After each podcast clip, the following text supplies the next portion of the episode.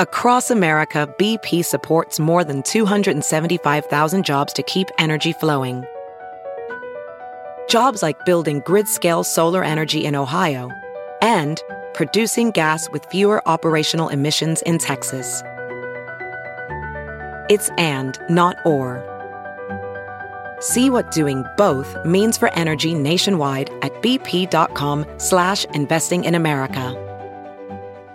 The morning Party began and Molly. on channel 94.1. Nebraska is saying it'll share driver's license records with the U.S. Census Bureau. We are the first state to sign on to uh, share this information. The state DMV said that they made an agreement to the National uh, Bureau for Census Taking. So to count Um, how many Americans, right, and how many tickets you have, is your know. driving record going on to some national grid?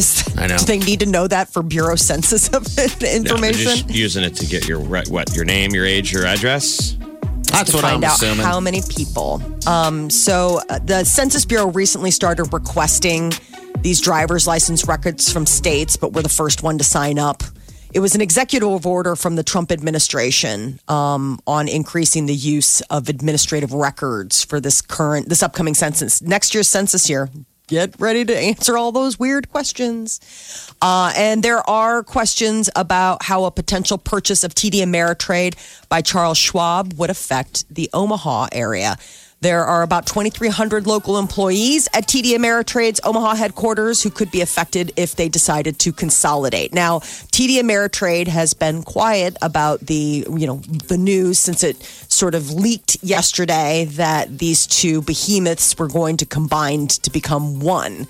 It's a pretty big price tag. They say 24 million client accounts that would hold $5 trillion in customer assets if these two merged. Remember, the big story was prior to this was that they were ending. They they weren't going to charge commission rates on on online trades. Remember that was big. yeah, it was. Yeah. Wasn't that terribly long ago when TD Ameritrade was jumping in? Like all of them, the big ones had switched over to that new model. Yeah, because before I think it was like seven dollars a trade, and think about those people that trade consistently all day long. I mean that that just racks up. So, yeah, so I guess uh, that was the the move to make it lean. I I don't know. This is this is pretty massive. Charles Schwab. I know. It's Yeah, out in 'cause TD California. That's yeah. where their headquarters is. Because TD Ameritrade swallowed up uh, Scottrade uh, recently, so they made it even bigger. So wow, okay. There is a eerie prediction for the holiday season. Some experts are saying there could be a Christmas tree shortage. Uh, could be good news for artificial Christmas tree uh, industry makers, but the limited inventory is a result of several factors. So it takes about 10 years for them to plant and then harvest these Christmas trees. So if you go back 10 years, we were in the Great Recession, which meant a lot of these tree farmers were scaling back their production. They planted far fewer trees. And then add to it the climate issues that a lot of these areas where they grow these trees have been facing. It's gotten a less than um, average yield for this year. When is everybody buying them? Is it now? Like when's peak tree purchase? Is it starting to ramp up like Santa's Woods? I'm saying the ones where you go out and you pick Right. a tree and they chop it. Chop it up. Yeah. If you're going to go get a real tree, aren't you doing it now, you should. this weekend or next? Yeah. I think this You're not going weekend. to do it on Thanksgiving weekend, so Well, some people do actually. That's uh like part of the deal. Like once you finish up t- uh, turkey dinner, and then Friday's football, and then Saturday and Sunday could be decking the halls for the next holiday. Some families make that that kind of celebratory Santa's weekend. Woods in Blair, the opening weekend is next weekend. Okay. So that's when it starts. That's the one out in Blair that's got hayrack rides and there's like real reindeer. so That's cute. fun too, by the way. Go out there. So that experience you don't get out of grabbing the box out of the attic. No, you don't. But it is No. easier. Yeah. I saw my first Christmas tree in a window yesterday. You know, like lit up. Totally decorated right there in the Did you? front bay window. Was it it was your- like the first one. Was I it your saw. own window? Yeah. No, it was set up. not. Was it the neighbors? It was uh, on my way home from t- picking the kids up from school. So, you know, you like in the at 'em? neighborhood. It was just surprising. Like we looked and, and, and the kids actually had like a super, they're like, but it's not Thanksgiving yet. so apparently my work here is done. They are also on the one holiday at a time train. Well, train. clearly Santa's Woods as well. If opening weekend is the 29th. Yes. So for a lot of families, that next weekend is like the big one. Like, oh, getting the tree and getting the music on and decorating it up and everything. You know, especially with Thanksgiving late this year, you really got to get hustling. Baby Yoda toys are coming in time for Christmas. The popular character from the Disney Plus Star Wars show, The Mandalorian, has taken the internet by storm with his cuteness. And they didn't actually have merchandise. Part of what they said was is that they didn't want to reveal that he existed. It was sort of a cool surprise at the end of the first episode. And so now everyone's clamoring for merchandise, whether it's t-shirts or like having a, your own little stuffed Isn't little green baby. He's only known in the series as the child. It's fans that have dubbed him Baby Yoda. They don't have a name for him yet on the show. So when are they here? Some of the store, uh, stores were saying originally that that the merch would hit retailers today. and that's it's one of the things this weekend. So Amazon has two T-shirts with Baby Yoda on it, and those are the only. That's the only gear I can find, and they're like twenty two and twenty five bucks, like depending. CNBC was reported that uh, shirts, plushies, and toys would hit retailers as early as today. So we'll see. That's amazing how quick they can do that turnaround. So for Right. all the Wow. kids that are getting into Star Wars now, if you could go back and think when Star Wars first came out, the original, it is was the biggest movie of all time. Yeah. And they couldn't make toys in time for Christmas. no, It's the biggest disaster of all time. That Christmas, and the movie had been out for a while.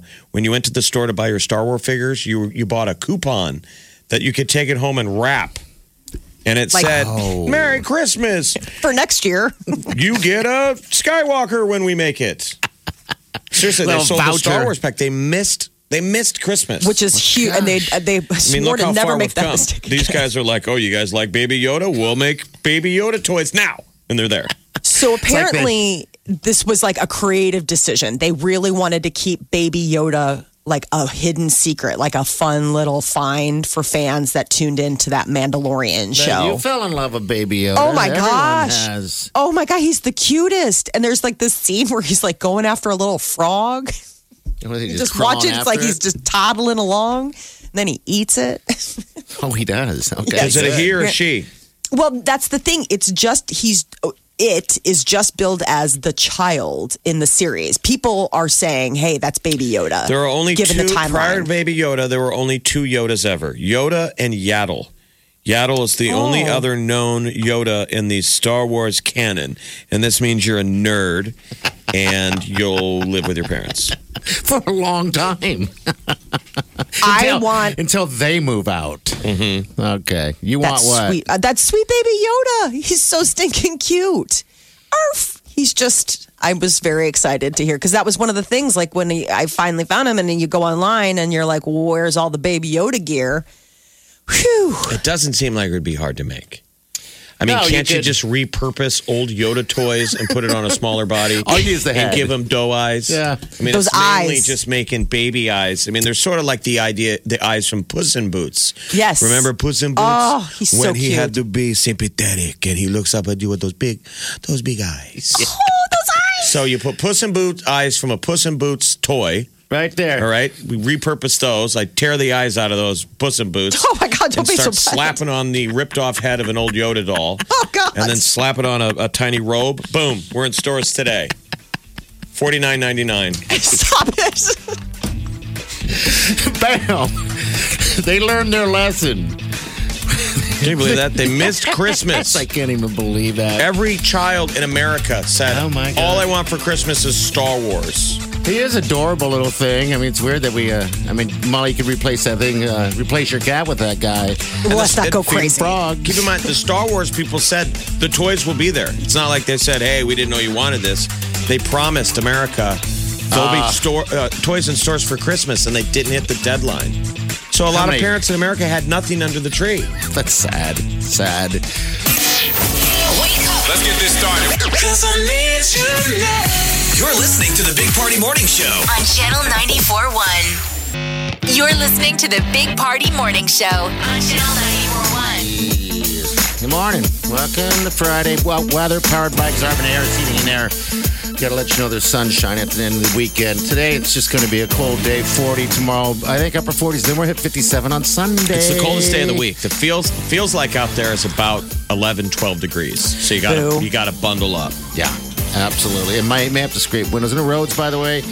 You guys know what to do. It'll be icy. Just take your time getting in. All right, so today's Friday, as I say, it's your last day to get on that VIP list uh, to see every concert tic- uh, that we're going to be uh, all a part of next year, 2020. It's the golden ticket. It's the big ass ticket. Um, these are the two songs. Jeff, want to throw that out there?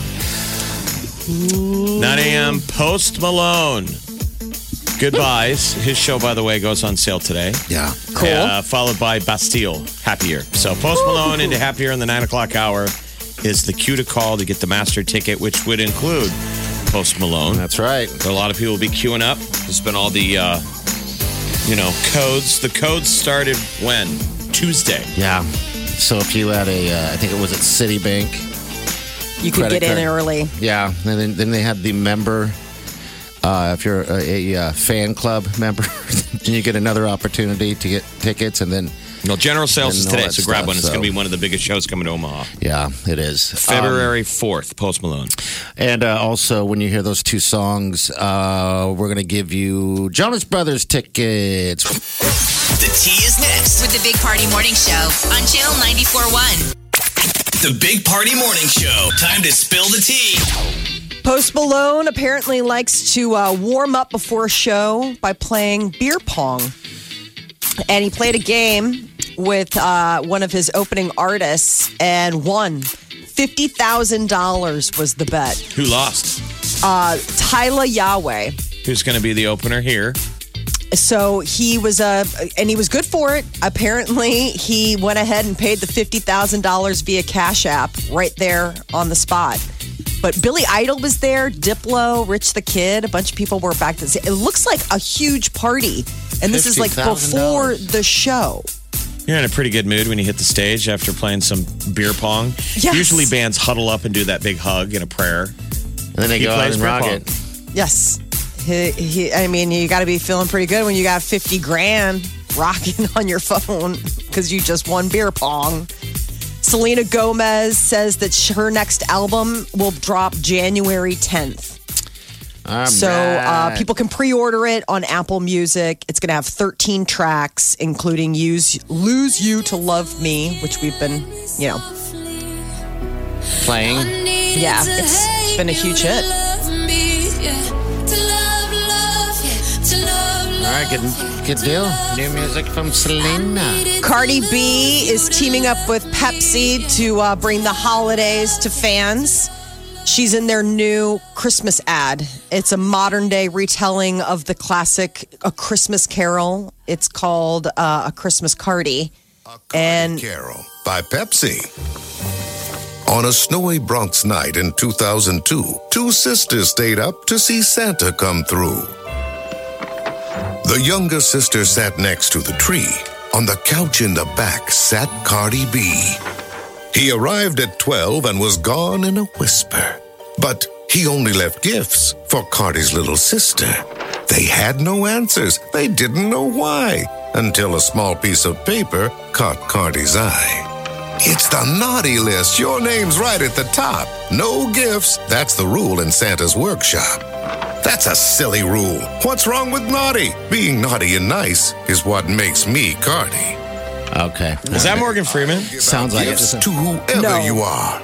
I won't use a list and I'll fly in my car.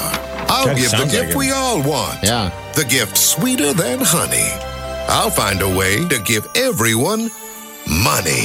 So they've got this new ad. Basically, it's called Gift It Forward. It's a holiday contest. Like you buy Pepsi and you scan it onto your phone, and you could be the happy recipient of a big wad of cash. And it's not a workshop, it's a twerk shop. Yes. That's what she calls it. 100%. Manufactured shop. by Elves and Cardi B's twerk shop. How I look loud. How I look loud. That is so. She did um, those mean tweets on Yeah, Jimmy Kimmel, and somebody tweeted about the fact that she had the volume off, but Cardi just looked loud. Still look loud. still looked loud. and Cardi just can't say the word loud apparently without dropping the without dropping that D.